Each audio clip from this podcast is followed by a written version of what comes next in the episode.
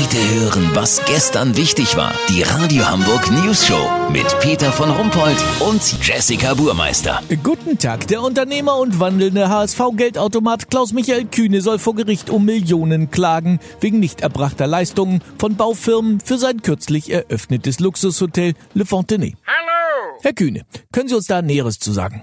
Da es sich um ein laufendes Verfahren handelt, leider nicht. Habe ich befürchtet. Ihr Hotel soll ja angeblich 100 Millionen mehr gekostet haben als ursprünglich geplant. Ganz genau, 100 Millionen. Oder wie man beim HSV sagt, ein Blindgänger-Luschentransfer. Ah, ah, ah, ah, Ja.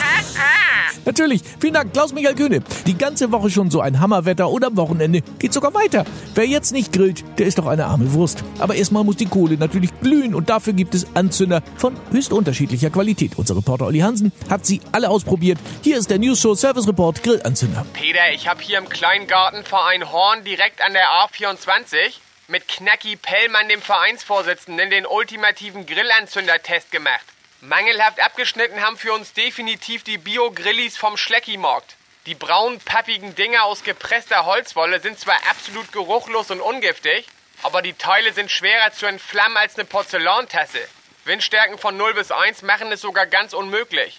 Die Gefahr ist nicht nur, dass man sich den Daumen am heiß gelaufenen Feuerzeug verkohlt, sondern vor allem die Aggressivität, die sich in einem aufstaut.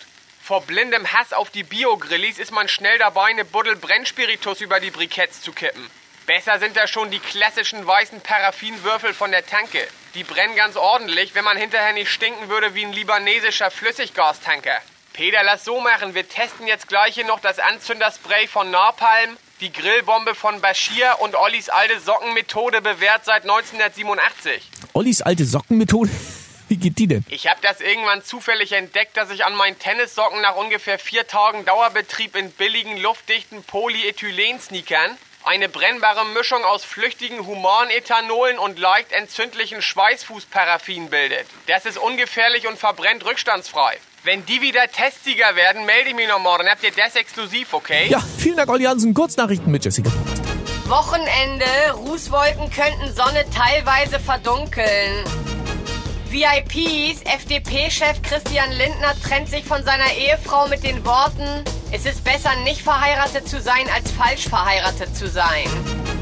HSV, wenn sie morgen gegen Freiburg gewinnen, Köln von Erdbeben zerstört wird, Wolfsburg von Außerirdischen entführt und ein Asteroid auf Mainz fällt, haben sie noch Mini-Chance auf Klassenerhalt. Das Wetter. Das Wetter wurde Ihnen präsentiert von Bio-Grillis vom Schleckimarkt. Garantiert unentflammbar. Von führenden Veganern empfohlen. Das war's von uns. Ein sonniges Wochenende. Wir hören uns Montag wieder. Bleiben Sie doof. Wir sind's schon.